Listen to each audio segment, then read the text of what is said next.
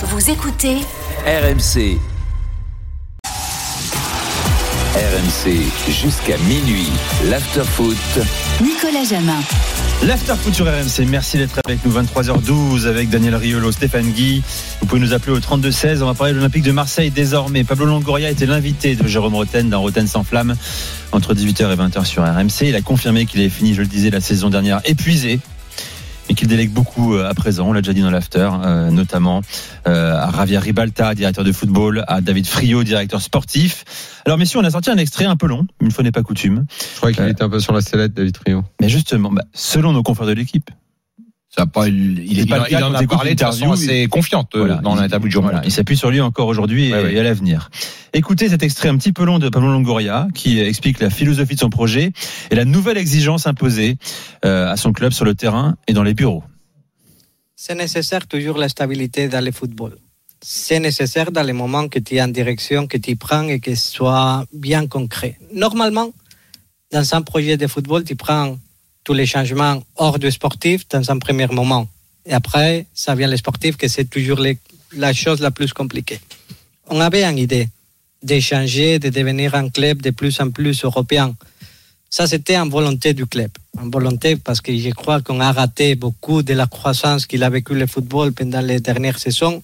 On a raté beaucoup de ces croissances, peut-être autour des résultats sportifs, un club pas performant dans la vente des joueurs, pas beaucoup de joueurs qui sont sortis de- du centre de formation.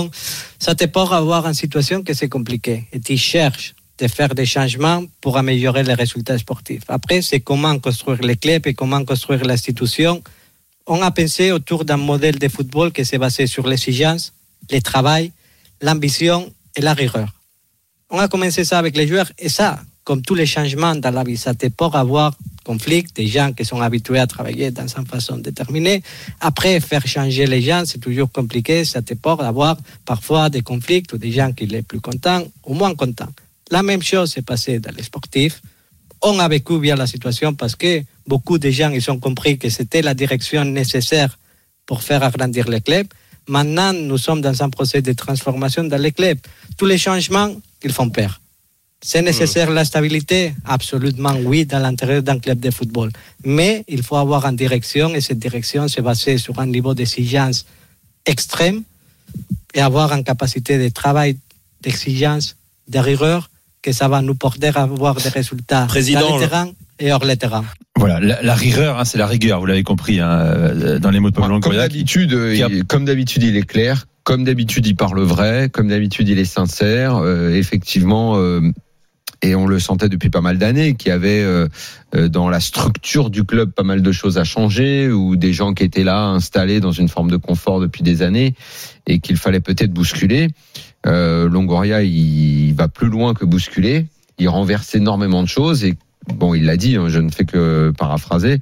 Oui, quand tu changes les habitudes et quand tu veux mettre beaucoup plus d'exigences, il y a des gens qui vont mal le vivre et, et il le dit clairement. Il va, il va virer des gens. Il va faire le ménage.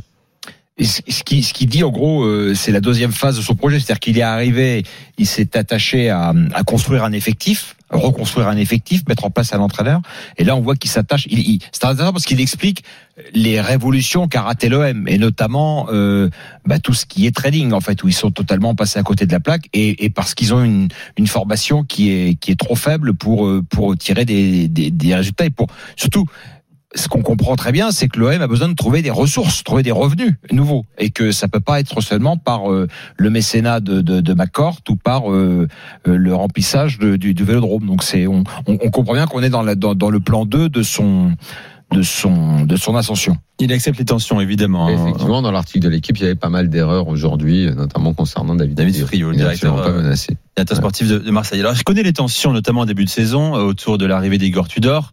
Il dit très simplement non, c'est pas 20 joueurs, c'est 3 joueurs, 4 maximum. euh, Ce qui est qui beaucoup, pas hein, ce qui est le beaucoup quand même, Nico. hein. Et pas n'importe quel joueur en plus. Dans un effectif de 20 joueurs, s'il y en a trop 4 qui sont Et on euh, parle de joueurs cadres. qui sont remontés voilà contre l'entraîneur, c'est pas rien quand même. Hein. Bon, en tout cas, il ne regrette pas son choix. Écoutez encore Longoria.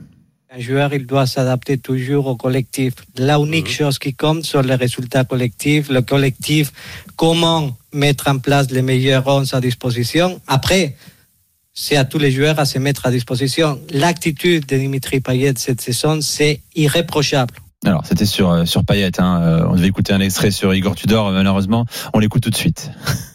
Et Je comprends parfaitement les doutes dans un commence, spécialement en équipe qui finit le championnat deuxième. C'est normal de se poser des questions si c'est le bon moment de changer, si les change- changements c'est nécessaire, aller dans une direction qui était différente à laquelle qu'on avait proposé la saison dernière. C'est normal d'avoir des changements, mais c'est normal aussi d'avoir des gens qui ne comprennent pas les changements et c'est difficile à accepter. Ça, c'est une question que c'est humaine.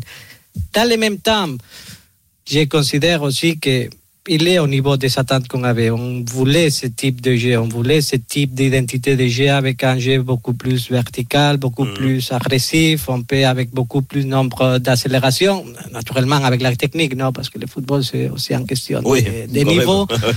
Et- mais on voulait aussi ces changements dans la mentalité, avoir euh, un entraîneur plus duré. Entraîneur plus direct, hein, en l'occurrence Igor Tudor. Totale confiance pour euh, Igor Tudor. Il a tenu bon dans la tempête en début de saison, l'été dernier en tout cas. Je vais accueillir Loïc au 32-16, supporter de l'OM. Salut Loïc. Salut messieurs.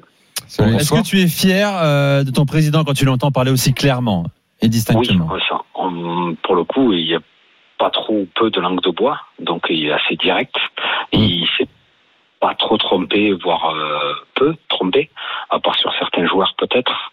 Euh, ce qui fait un peu plus peur, c'est que c'est pas mal de, de paris où on change à chaque fois l'effectif à 60-70% chaque saison. Et ça, par contre, sur du long terme, je pense que c'est ça va être difficile. Tu- à mon avis, tu peux pas démarrer chaque saison ou toutes les trois saisons euh, à changer et d'entraîneur et chaque année entre 7 et 10 joueurs de ton effectif euh, sur tes 15 pros, euh, sur ton groupe de 15 pros euh, titulaires, quoi, tu vois. Je pense que ça, ça, ça peut ne pas durer euh, trop longtemps. C'est Hmm. Peut-être aussi la, la capacité oseille, on va dire, de, de l'OM qui Ah va oui. contraindre l'équipe à beaucoup bricoler, c'est-à-dire à avoir des bons joueurs, mais en se faisant prêter, à peut-être quand on- ils en ont un. Tu vois, je, je, je, je- pense qu'ils ne veulent pas renouveler euh, l'expérience d'un Camara qui était une valeur marchande et qui finalement n'aura rien rapporté au club. Donc, si jamais ils arrivent à un joueur et pouvoir faire une culbute financière, parce qu'il n'y a pas beaucoup d'argent qui est rentré dans les caisses de l'OM ces dernières années, je pense qu'il il se séparera des joueurs. Tu vois, je, je sais pas, euh, imaginons, je dis une- comme ça un exemple au hasard, ils ont pris, ils ont pris Klaus à, à Lens. Imaginons un club de première ligue qui arrive et qui met 50 millions sur la table. Que veux-tu qu'ils fassent ils le, ils, le, ils le vendront et donc il faudra repartir avec un nouvel arrière droit. Je prends lui comme, euh, j'en sais rien, imaginons un, un Rongier ou ce genre de. Les, les joueurs à. Ah, Bailly, hein, Bailly qui vient d'arriver. euh, oui, voilà. Que tu, Bien sûr, mais ils, ils- même- ils même- le feront et ça risque effectivement à- à, à chaque 20 fois d'avoir des renouvellements comme tu l'as dit quoi. Tout à fait. Et par contre, tu dis, ils ne sont pas trop trompés. Moi, je, je trouve quand même, si tu veux, euh, parce que deux des plus gros salaires, je, je connais pas exactement l'échelle des salaires de l'OM, enfin deux des plus gros, c'est Payet et Gerson. Et, et avoir ces deux, quand tu es dans un club comme l'OM, deux des trois ou quatre plus gros salaires qui sont pas dans le 11 de départ, c'est quand même pas un signe de réussite. Et oui, mais euh, Comme tu as Payet, pris il est là depuis. euh, euh, oui, oui, Payet, il a plus longtemps, mais Gerson, c'est en Longoria pour le coup. C'est lui qui l'a pris et c'est un gros il- pari il- financier. Il, il le dit, il en parle hein, chez Jérôme, il croit toujours en lui, il ne partira pas cet hiver, il travaille bien, il a une mentalité positive, il a des qualités extraordinaires. On croit encore Oui. beaucoup en lui. C'est le discours d'un président évidemment qui veut relancer un joueur en, en grande difficulté. il dira pas l'inverse parce que mine de rien, c'est un actif immobilisé. Hein, c'est Exactement. C'est cru de dire ça, mais c'est des actifs immobilisés. On a vu cet été avec Under quand il rentrait plus dans les plans de, de Tudor parce que tactiquement, eh ben, il, il a pas forcément besoin de, de joueurs de ce profil-là. Euh, ils étaient prêts à, à l'échanger ou à le vendre euh, un poil plus cher que ce qu'on avait acheté. On sait très bien que ça va être du, un peu du merchandising. Quoi. Tu vas acheter 8, si tu peux le revendre 12, eh ben, ça te fera toujours une plus-value de 4. Et comme disait Euh, Daniel, je plus pense du que trading que du merchandising. alors. voilà, voilà, du trading, pardon. Donc, euh, exactement. Ouais. Et je pense qu'on va être amené dans les années à venir à le, de le temps que ben, de l'argent rentre à nouveau dans les caisses de, du club. C'est Tant que c'est pas capable de développer des revenus, notamment par ta formation et Ouais. effectivement par ta capacité à valoriser des, des joueurs achetés peu cher ou très peu cher, bah t'es condamné à ça. Hein. T'es condamné à bricoler. t'appelles Mais c'est un, bric- ouais. c'est un bricoleur de génie, hein, parce que faut euh, arriver à construire déjà deux équipes comme a eu l'OM depuis euh, bah, depuis Long- Long- Longoria et Automanette, c'est c'est quand même du beau, c'est quand même du beau travail. Ouais, c'est c'est du bricolage de luxe. Ah ouais, c'est du. Pour le moment, ça sourit. Après, moi, je souhaite que ça sourit comme ça. Mais t'as raison, c'est précaire. Moi, je suis d'accord avec toi, c'est très fragile, très très fragile. C'est ce qui fait flipper parce que tu te dis si jamais tu raccroches pas la Coupe d'Europe l'année prochaine, euh, on va serrer les fesses euh, très très fort parce que il y a plein de joueurs qui voudront, personne ne voudra venir. Ah non, si tu chopes pas, Et- si tu chopes pas la Coupe d'Europe et même, j'irais même plus loin, quasi la La Ligue des Champions, Mm. c'est c'est compliqué pour l'OM parce que parce qu'ils ont ouais. besoin d'une stabilité avec des rentrées un petit peu plus permanentes parce que ça a été chaotique les dernières années. C'est marrant parce que je crois pas que la question lui a été posée aujourd'hui à Longoria. Je sais pas pourquoi je pense à ça parce que tout à l'heure on a fait une allusion.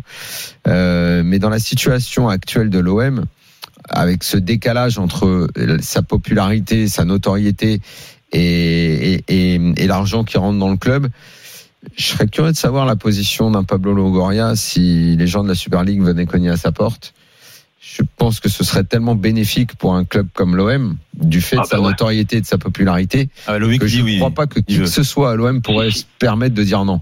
Non, Parce tu pourrais que- pas dire non. Si, économiquement parlant, c'est c'est impossible. Quand tu vois le, le loyer du, du Vélodrome, je crois Bien que c'est aux alentours de 8 millions Ouais. avec la crise Et financière. C'est pour ça que touche c'est pour ça que je disais ça quoi parce que C'est- Nasser El Khelaifi peut faire l'hypocrite à faire le genre le chevalier blanc euh, de l'ECA euh, mais je crois pas que l'OM pu- puisse s'amuser à si jamais ils étaient contactés à refuser Ouais. un projet pareil mais bon je La dis plupart ça des clubs, hein, euh, hormis le PSG et, peut-être Monaco parce que c'est pas la même fiscalité, mais sinon euh, même le président Olas euh, que Mm. je j'apprécie pas beaucoup en tant qu'homme, mais en tant que chef d'entreprise, euh, il est brillant. Il, on peut pas s'asseoir sur des une quasi euh, rentrée financière fixe chaque année de 30 à 40 millions. quoi. Tout à C'est- fait. C'est pas possible. Ça permettrait à l'OM d'accé- En d'accélérer fait, son tu, projet. tu ne peux pas, tout dépend du monde dans lequel tu veux vivre en fait, c'est tout. Parce que Exactement. c'est c'est juste ça, parce que tu peux très bien refuser, euh, dire j'ai des principes, je n'irai pas, etc.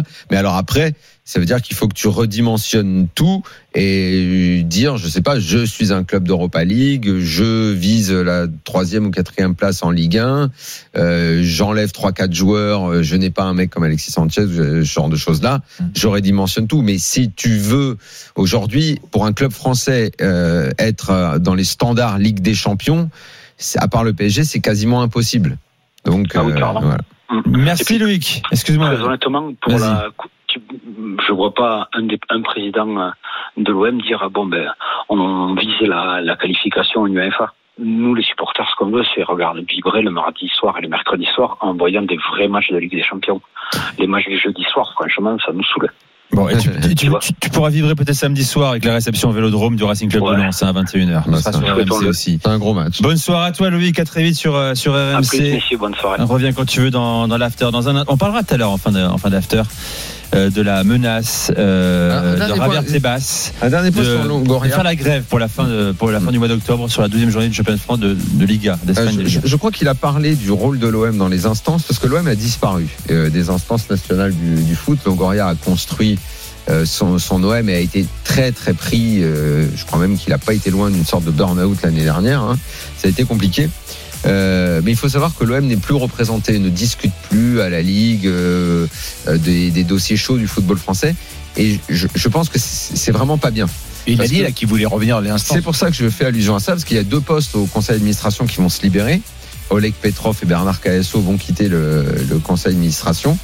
Et euh, cette toute puissance dans les mains de Vincent Labrune et de, euh, et de Nasser Al-Khelaifi, qui est le seul homme qui lui parle finalement.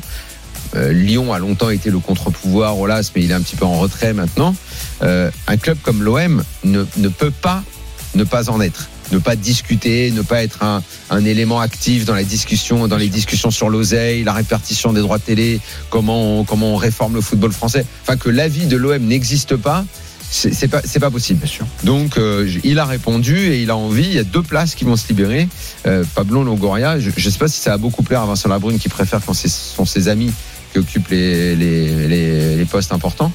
Euh, je sais pas si ça va lui plaire, mais Longoria doit, doit en être. Il peut vraiment, je ne comprendrais pas que l'OM ne soit pas représenté à la Ligue. Dans un instant, euh, dans l'after avec Stéphane et Daniel, le, le sondage RMC Harris Interactive à un mois de la Coupe du Monde.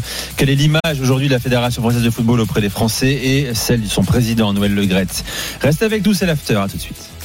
RMC, l'after foot.